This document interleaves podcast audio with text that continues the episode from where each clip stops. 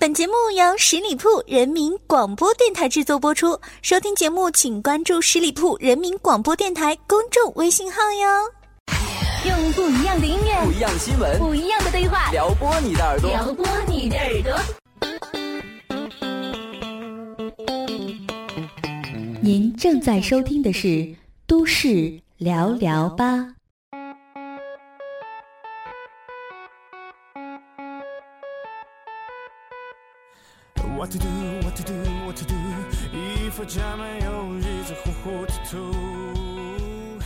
Hello，大家好，欢迎收听每周一与您不见不散十里铺人民广播电台《都市聊聊吧》节目，我是你们的好朋友小五。我们的本山大叔啊，曾经在春晚上面呢演过一个小品啊，叫做捐助。而就在上周五月二十号这一天，他用捐助的方式再一次受到了大家的广泛关注。事情啊，偏偏是如此的凑巧，五二零，大伙儿都争相秀恩爱的日子。因为给某品牌的藿香正气口服液代言，赵本山在这样一个日子送上税后广告费七百万元。赵本山呢，五月二十日，全部捐赠给了。西藏地震灾区，捐助的中介方呢是华西都市报，因为在雅安地震的时候呢，赵本山就曾经委托华西都市报呢向灾区捐赠三百万元，这次啊是更加合作愉快，所以呢再次委托该报运作此项的公益活动。这样一个新闻啊，新浪的网友已经有超过两万多人点评，这个点评人数呢也超过了原广东政协主席朱明国给王林跪拜的那条新闻，这也算是正能量的感召力吧。自从全国两会之后啊，唯一关于赵本山本人的消息呢，是来自于肖沈阳。接受网络媒体采访时呢，肖沈阳说：“老头二十多年给大家带来这么多的笑声，他真的很不容易，我很心疼。他最近精神身体都挺好，希望大家不要再捏造些话题。”据本山传媒艺术总监刘双平透露说，算上这七百万元，近年来赵本山及其团队累计公益捐款已经高达近六千万元。赵本山既然是做善事儿，一些网友在留言时呢是大方点赞。这六千万当中，至少有三分之一是在二零一四年捐助的。二零一四年的二月八日，中国青少年艾滋病防治教育工作座谈会呢在北京召开。座谈会由中国青少年艾滋病防治教育工程办公室等单位共同主办。会议透露说，二零一四年本山集团已经向青爱工程捐赠善款两千万元。白岩松同时也是亲爱工程首任形象大使，他在这个会议现场也给赵本山点赞了。他说：“据我所知，这次包括本山传媒在内的社会各界都给予了很大数字的捐助，等于说又为亲爱工程添加了动力。我是一个东北人，过去几十年本山传媒给我们带来了很多的笑声，这样的一种捐助又是用另外一种方式给社会带来笑声，我很感恩。从雅安地震、庐山地震，我知道本山传媒一路在做。”以前亲爱工程的给我的一个职责，到哪里都要化缘说谢谢，这是一个形象大使必须要做的，所以非常感激。二零一五年以来啊，各地的刘老根大舞台呢也是负面不断。先是在二月二十五日，有关沈阳铁西工人会堂刘老根大舞台的被拆除的消息呢，在网上流传甚广，引起了网友的强烈关注和热议。后来是在北京四月的时候，位于前门的刘老根会馆呢悄然开业，它已经停业七个月了。会馆已经悄然将牌匾换成了老根山庄，摆在门口的不雅泥塑呢也被挪走了。店内销售的菜品以烤土豆、猪肉酸菜蒸饺等东北菜为主。四月底在长春新开了刘老根大舞台疾风情剧场。五月的时候，沈阳铁西工人会堂刘老根大舞台呢重新开业。据本山传媒官网介绍说，他们在定位上呢都是面向大众、服务百姓，走低票价格路线。这次的七百万捐款，我在想，是不是本山大叔原本是想捐七千万的，因为没有在老花镜呢老眼昏花，少按了一个零，所以才捐七百万呢。不过捐款无论多少，有爱心就好，我为本山大叔点个赞。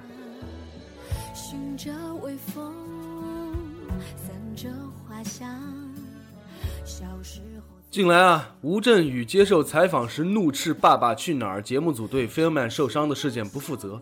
他提到说，去年 Filman 在《爸爸去哪儿二》受的伤出鉴定报告了，视力被判断为受到永久性伤害。但一年过去了，至今没有人跟他们谈赔偿的事情。说到激动处呢，还狠狠地摔了话筒。吴镇宇啊，同时指责湖南卫视欺负一个六岁的孩子，到现在都没有搞定保险，找了他们一年都没有人来承担这件事儿，也没有人跟他沟通。此事发生后呢，有人说 Fairman 受伤呢是与 Joe 有关，大量的网友在曹格的微博下面留言批评曹格，瞬间最近的一条微博的评论刷到了一万多条啊。随后，曹格再发微博澄清说：“好，我说清楚一点，我家小孩没有伤害 Filman 如果是我小孩伤害 Filman 的话，所有责任我来负。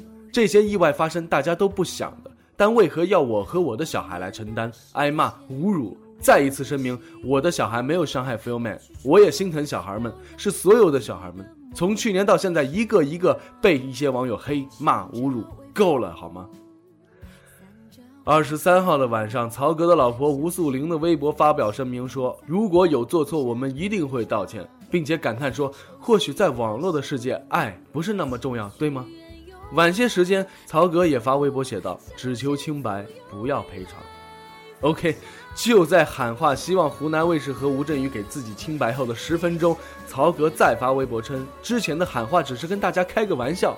他说：“真热闹啊，我和吴大哥跟你们开个玩笑了，没事儿，一切都解决了。抱歉哦，吓了大家一跳。原来网友还是很关注的，谢谢。我这个傻傻玩笑开大了是吧？哈哈哈。”随后，曹格还颇有意味的疑似对网友的疑惑进行回答说：“为什么我会这样？是傻？是疯？是醉？是难过？是受不了？为什么？我也想知道。网友除了骂、侮辱，还有别的吗？”我去，真是晕菜了，好吧？你这是把网友当傻子耍的。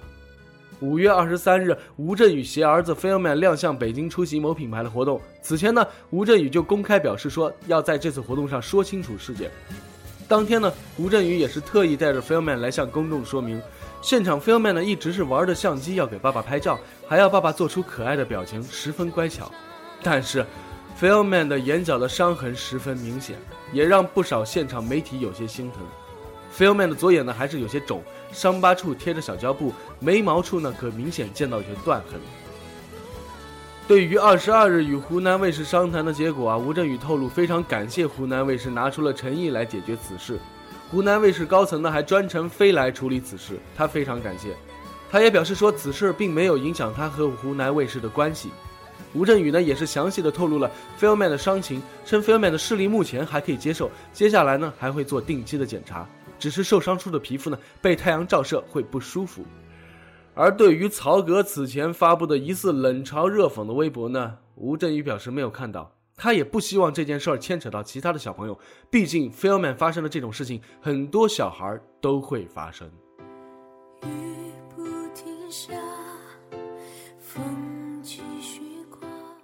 网友竹风儿的一千零一夜说，事情在网上曝光到现在，瞬间都和解了。大家都支持吴镇宇，一大堆人去猜测、去怒骂，真正有责任的湖南台好像大家对他释怀了。曹格成了大家恶心的对象，吴镇宇成了大家可怜的对象。中国的网民啊，还真的喜欢自己随意猜测。如果事后有视频可以见证，那结果就不一样了。大家又会说，不管怎么样，吴镇宇对你家孩子那么好，你这么说话对得起谁呢？请问你们看到的吴镇宇对姐姐好，难道不是节目当中的吗？修修剪剪，多少水分呢？广东茂名的吴静静说：“啊，本来双方都有错，但曹格如果明明是自己错却不敢承认，就好笑了。而且就算是冤枉了，多次出口讽刺吴镇宇，一时说解决，一时说要清白，着实让人感觉到有些虚伪了。而且和吴镇宇闹翻了，他得到什么好处了呢？难得洗白的他，瞬间因为这事儿呢又起波澜了。爸爸去哪儿？估计也办不下去了。”广东广州风铃响了，这位朋友说：“支持曹格啊，吴镇宇人品不行啊。”看着别人家的小孩被冤枉也不出声，那些说曹格小孩推 Filman 的是真的看见了吗？以讹传讹，非常愚蠢的。小孩自己受点伤不是很正常的吗？而且都那么长时间了，现在吴镇宇新电影上映就把陈年旧事拿出来说，真的很 low 好吗？最后一位网友女王万岁说，现在吴镇宇接受采访又亲口承认事情没解决，是他自己没提供医药费单据造成的。孩子视力没有问题，所谓永久伤害就是那个疤痕。男孩磕磕碰碰很正常，好吗？难道明星的孩子比老百姓的孩子金贵吗？他的发飙让一些无知的网友跑到曹格的微博下辱骂他的一家人，才有了曹格后面的过激反应。脑残粉不怪吴镇宇太矫情，反而去指责曹格，真的是脑子里有病啊！反正这事儿呢，说谁都有啊，支持吴镇宇的，支持曹格的，各自扮演着撕逼的角色。哎，其实孩子是无辜的。希望不要因为这撕逼大战而影响到孩子之后的健康成长吧。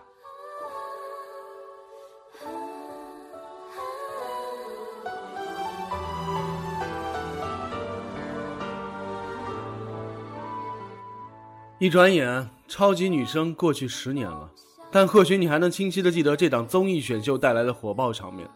那些被选出的超女们现在都在做什么呢？其实，二零零四年超级女声就开播了，但是零四年的超女并没有零五年那么火爆，反而零五年的超女让我们记住了一批人。二零零五年，他们从学校、从歌厅、从四面八方站到了超级女声的海选现场。站到决赛之夜，连他们自己都不知道，他们正在缔造着中国娱乐史上浓墨重彩的一笔选秀狂潮。他们有强烈的个性魅力，他们也有显而易见的缺点。他们是被疯狂追捧的，他们也是被严重妖魔化的，因为他们是没有前辈可以学习借鉴的一代人。他们也是备受争议的拓荒者。从二零零五年至今，十年过去了。当张靓颖去过格莱美，上过了欧普拉秀；当李宇春走过了戛纳红毯，出席过了 Met Ball，争议的焦点早已经转移了，没有人再会质疑他们的存在，因为存在就是合理。他们来自一个彻头彻尾的娱乐节目，他们曾经都稚嫩的千疮百孔，但他们用他们的存在，严重的提醒了我们：不要低估青年，青年代表着未来；不要轻视娱乐，娱乐。也能构成历史。那年的冠军李宇春，很遗憾，在某媒体超女十年的封面专题当中，没有邀请到李宇春的拍摄和专访。原因很复杂，归结起来呢也很简单，就是无法满足李宇春工作室提出的以下要求：当期只有李宇春本人，绝对不能允许其他的超女出现。为了获得访问机会，前后历时两个月，工作人员反复是与李宇春的工作室进行沟通。外界有种说法叫做媒体报道让超女姐妹们的关系变得复杂。从这次沟通来看，恐怕责任不该只落在媒体头上。李宇春的红呢很难概括，喜欢她的人收集她的每一张唱片，追看他的每一场巡演，看过他参演的每一部电影。另一部分人呢，则是强烈的对他表示不屑。他唱红过哪首歌吗？十年来，他们听过他的第一首歌，很可能还是今年春晚上的那首《蜀绣》。可时尚行业却以前所未见的热情拥抱了李宇春，奢侈品牌在中国芸芸众生中发现了李宇春，一个拥有长腿、中性外形、高人气和很强的话题性的时尚 icon。他入得让保罗高缇耶的法眼，赢得加勒斯普的热爱，更获得纪梵希创意总监卡多提西的欢心。这三人都为他设计过演唱会的服装。如今啊，李宇春已经是巴黎时装周的常客。纪梵希、Chanel、Gucci、Hermes 都邀请他参加大秀，喜欢他也好，不喜欢他也罢，李宇春是千军万马、一块砖一块瓦建筑起来的奇异建筑。这道奇景，建筑与摧毁都是不容易的。很多人说李宇春称不上是好歌手、好演员，但没有人会否认他是一个好偶像。亚军周笔畅。从2006年至今，周笔畅换过三个东家，推出过七张唱片。相比其他超女，周笔畅所推出的唱片都为她带来一堆最佳专辑奖。她拿过了几乎所有国内音乐颁奖典礼的最佳女歌手奖。造型上呢，周笔畅有过多次的转变。二零一零年推出的转型专辑《爱余光镜》便主打非常女人化的裙装造型，近几年深受日本风潮的印象。她开始选择山本耀司等时装设计师的服装，造型上呢也偏向黑暗。周笔畅看来和漂亮相比，风格比较重要。最近这段时间啊，她都在忙于二零一五年的巡回演唱会。对于巡演呢，她深入到服装、化妆、造型方方面面，唱片也是如此。前期筹备、录音制作事无巨细，都会参与，而明星的八面玲珑、左右逢源呢，他都不会。季军张靓颖，从成都赛区脱颖而出到全国的二十强、十强，直至最后三强，张靓颖自己也没有想到会走这么远。二零零五年比赛结束之后，张靓颖还没有习惯成为公众人物，倔强而独来独往的张靓颖是第一个脱离天娱的超女。完全凭着一己之力完成选秀后的转型，从出道至今，他用歌声闯出了一条路，陆陆续续发过七张唱片，演唱了《功夫之王》《画皮》等等多部影视剧的主题歌。二零零九年，他成立公司少城时代，同年亮相美国奥普拉脱口秀接受访问。二零一零年，他凭借《印象西湖雨》受邀亮相第五十二届格莱美颁奖典礼红毯。张靓颖真正的翻身仗啊，是在今年参加了《我是歌手》，不仅从初出茅庐的选秀升级为与韩红、孙楠、陈洁仪等等华语乐坛重量级歌手同台，当然，他也再次用歌喉证明他可以演绎多种风格的音乐。张靓颖，她是一名歌手。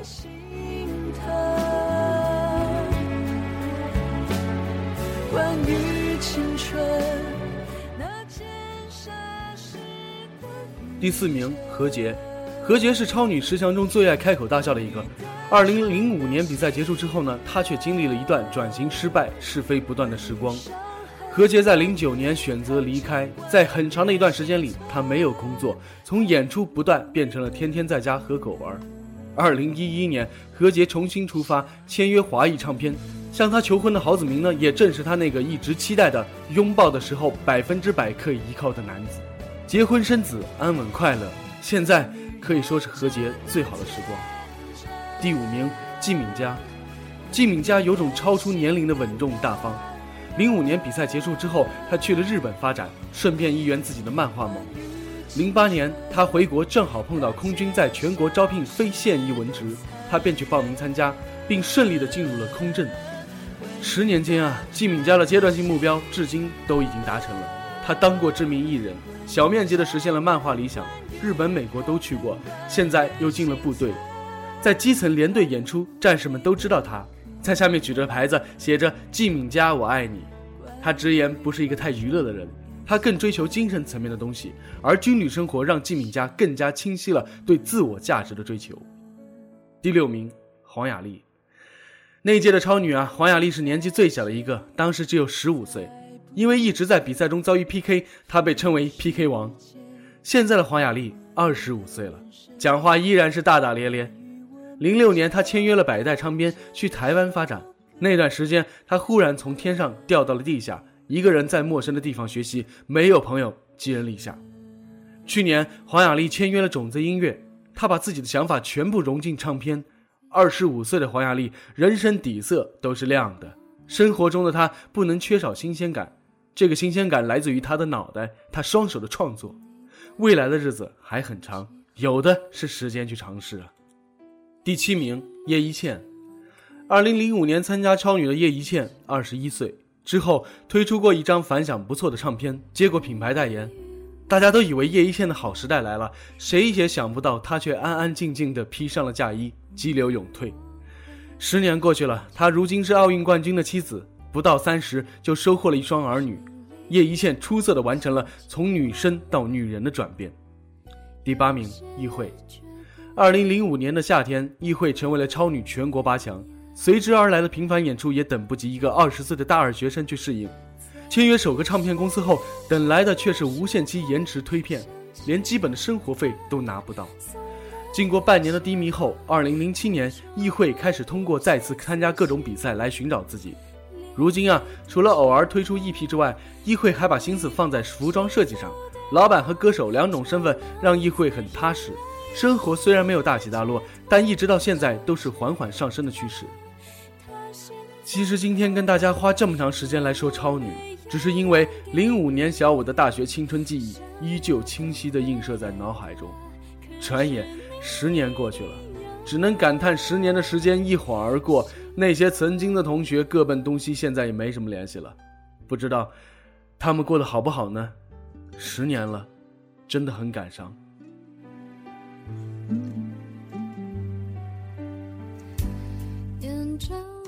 好了，亲爱的听友们，感谢大家收听今天的都市聊聊吧，我是小五，欢迎大家关注十里铺人民广播电台公众微信，在订阅号中呢直接搜索十里铺人民广播电台，点击关注，也可以加入十里铺人民交流 QQ 群幺六零零五零三二三，我们下期节目再会，拜拜。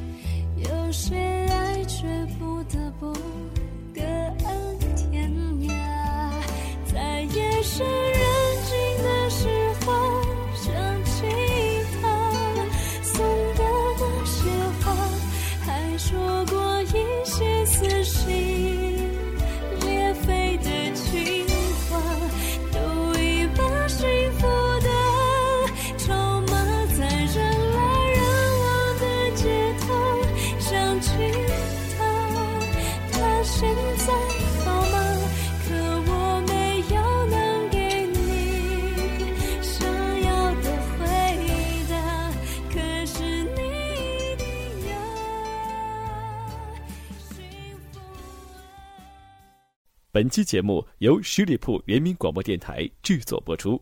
了解更多的资讯，请关注十里铺人民广播电台的公众微信和新浪、腾讯的官方微博。感谢收听，我们明天再见。